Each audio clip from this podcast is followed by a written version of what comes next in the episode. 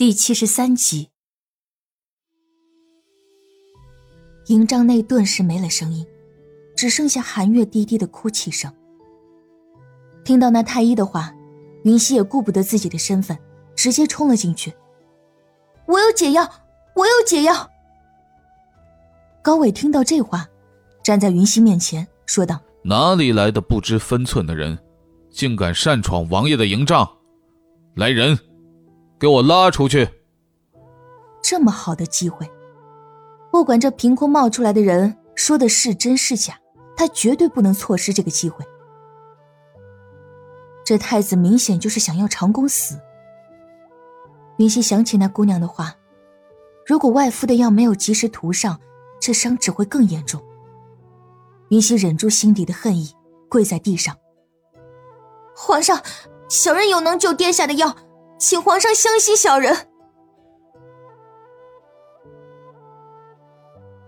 听到云溪说能救高长恭，韩月惊喜的问道：“此话当真？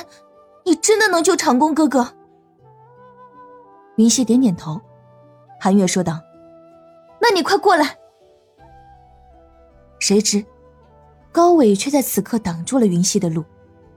他转过身对孝昭帝说道：“父皇。”万万不可！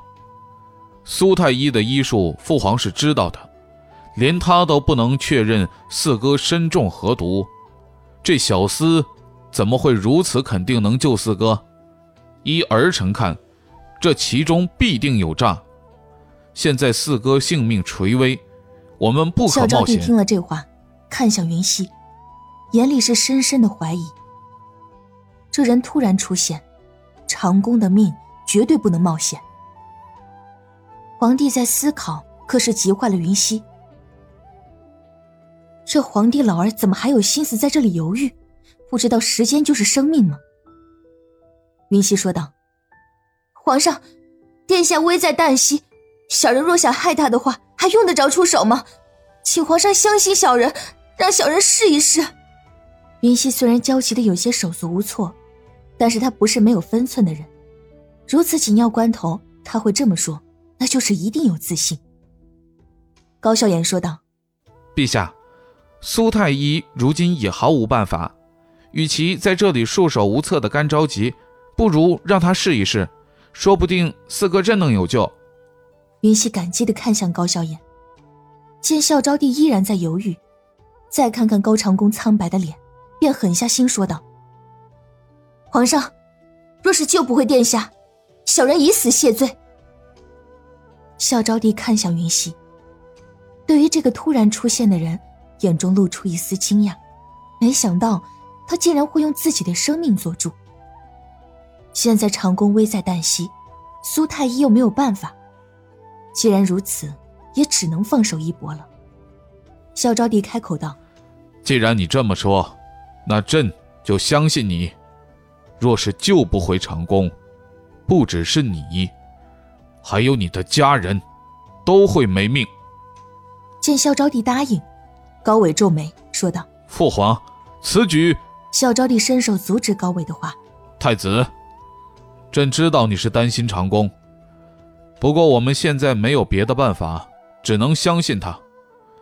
朕相信，他不会以全家性命来开玩笑。”说完，孝昭帝看了云溪一眼。接收到皇帝的眼神，云溪顿时后背一凉，心下感叹：这皇帝可不是白当的，只一个眼神还是相当有震撼力的。云溪低头，装作害怕的说道：“小人明白，谢皇上，谢皇上。”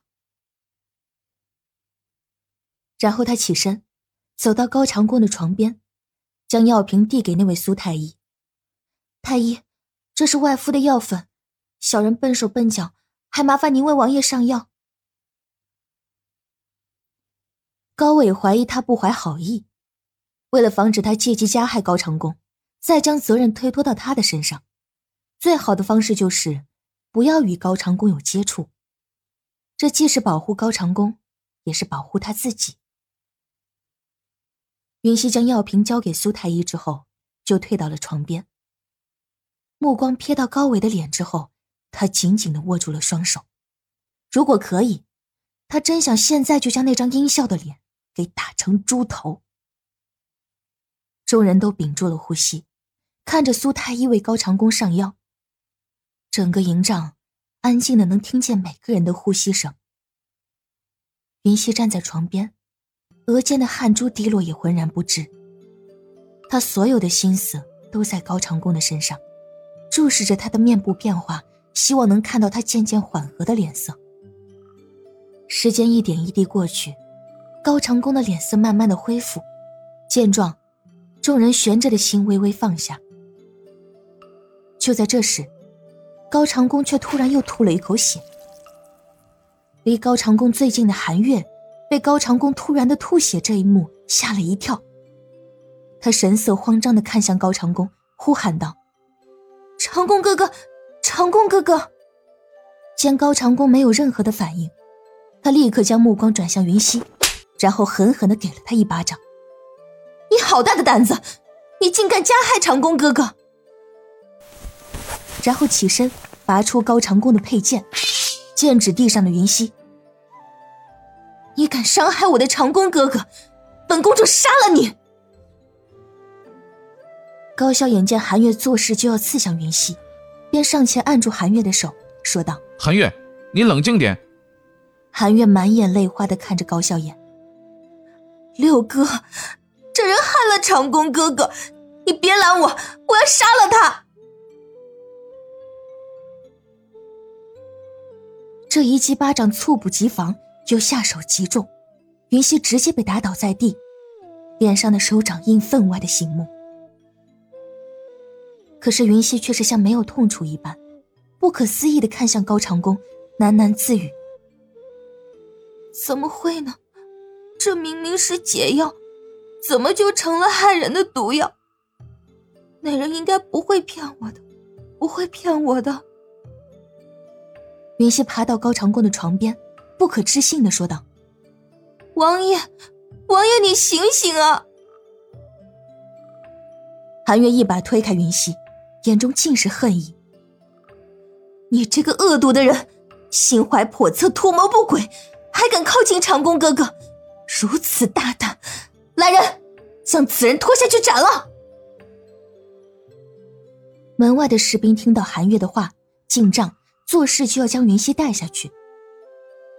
高笑眼自然不能让此类的事情发生，但是又不能直接阻拦，只好向皇上说道：“陛下。”我看这人焦急的神情，并不像是装的，此事肯定有诸多疑点。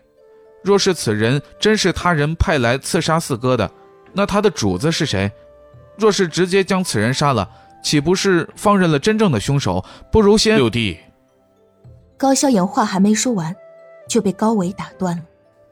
高伟看着云溪说道：“看他的样子，就知道他是个毫不知情的人。他可是要加害四哥。”六弟如此维护，不知是为何，还不如现在就将他直接杀了。眼下救四哥才是最重要的。他既然在这里，就跑不了，何必急在这时？高萧炎的眼底染上了一层怒意。好了，二人针锋相对，小昭帝怒吼了一声：“现在救长公的命才是最重要的。”苏太医此刻却是神色轻松了不少。连语气中都多了一丝惊喜。陛下，王爷的脉象平稳了许多。原来，在高长恭吐血时，他就觉得奇怪。这药粉的成分他都知道，绝对没有害人的成分。而且殿下的脸色确实缓和了，所以他就给高长恭把脉。一开始，这脉象的确是呈现微弱之势，可是稍稍之后，殿下的脉象就增强了。且越来越平稳，他这才确定，刚才的血是为了清除体内的淤血。王爷吐血是在清除体内的淤血。苏太医说道。孝昭帝在听到苏太医的话，手一挥，示意那些士兵退下去。云溪跪在地上，看向高长恭，嘴角露出一丝微笑。太好了，高长恭终于有了起色。韩月却像是不相信自己听到的话，又问了一遍：“苏太医，你说的是真的吗？长工哥哥真的没事了吗？苏太医点点头。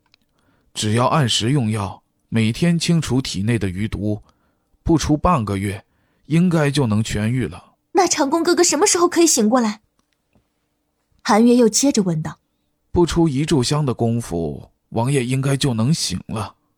苏太医估摸得很准，一炷香的时间，高长恭便缓缓睁开了眼睛。韩月看到高长恭醒了，高兴极了：“ 长恭哥哥，你终于醒了！你都快把我们给吓死了。”高长恭淡淡说道：“本王没事了。”见所有人都在，连陛下都在，做事就要起身行礼，却被孝昭帝拒绝了。你有伤在身。就不用行礼了，好生休养即可。高长恭道了声谢，目光落在了跪在地上的那个人身上。他能明显的看出，云溪的身体在颤抖，脸上还有一个甚是明显的手掌印，微微发红的印记在苍白的脸上是如此的显眼。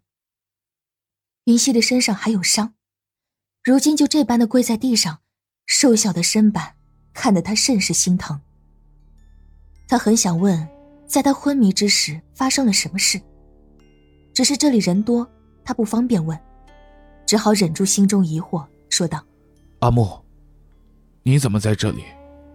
春闱出发之前，高长恭和云溪就已经商量好了，他扮作高长恭的随从，名为阿木。韩月说道：“是他给长恭哥哥你送来的解药，这阿木，莫非是长恭哥哥你的手下？”高长恭点了点头。见高长恭点头，韩月看向云溪，想起刚才的那一巴掌，突然觉得自己方才冲动了。此刻，孝昭帝的脸上也露出了笑容。长恭没事就好。孝昭帝看向高笑颜，脸上露出轻松的笑容。笑颜，亏你还说是长恭的好弟弟，这阿木是长恭的手下，你都不知道，害得朕差点冤枉了功臣。你这弟弟应该好生反省啊！高笑颜立刻说道：“陛下教育的是。”接着，他将目光转移到依旧跪在地上的云溪身上，称赞的说道：“原来你是长工的手下，难怪如此有胆识。你救了你的主子，朕要好好的赏你。说吧，想要什么？只要是你说的，朕必定通通答应。”云溪摇了摇头，小人什么赏赐都不要，王爷能平安醒来，便是给小人最大的赏赐。云溪跪着，弯腰及地，两行清泪落在了地上。在高长恭吐血的那一刻，云溪是恨极了自己，恨自己为何就这么轻易的相信一个素不相识的黑衣人。不过还好，这解药是真的，还好。他的高长恭没事，长恭，这几日你就好生休息，安全防卫等方面就交给胡律将军负责。孝昭帝走到高长恭的身边，看到他稍稍缓和的面色，终于放下心的说道：“多谢皇上。”高长恭说道：“将这些事情交给胡律光，他至少能够安心。”苏太医叮嘱，高长恭的病需要静养。所以，孝昭帝在吩咐高长恭好生休养之后，就离开了营帐。在孝昭帝离开之后，其余的人也都纷纷离开了。高伟走到高长恭的床榻边，说道：“四哥，你有惊无险，我真的很开心。你且好生休养，我还等着跟四哥一较高下呢。”眼中的一抹笑意，倒是有些让人捉摸不透。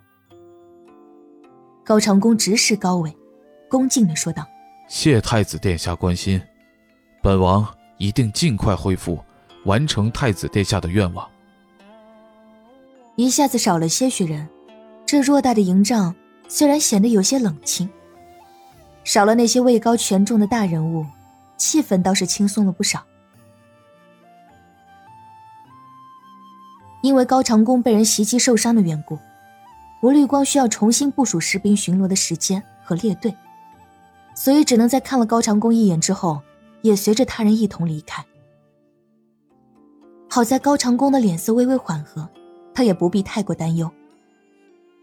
留在这帐中的便只剩下寒月公主、广宁王高笑颜，还有站在一侧的作为高长恭的侍卫的云溪了。待众人离开后，寒月蹲在高长恭的面前，握着他的手说道：“长工哥哥，你终于醒了，真的是太好了，担心死我了。”本王已经没什么大碍了。高长恭说完，就将自己的手缓缓的抽了出来。韩月愣了一下，他没有想到，即便在这个时候，长恭哥哥还是不喜欢与人有过多的肢体接触。不过片刻之后。他便将眼眸中的失落掩盖了过去。不管怎么说，只要他的长工哥哥能够平安无事，那就可以了。听众朋友，本集播讲完毕，感谢您的收听。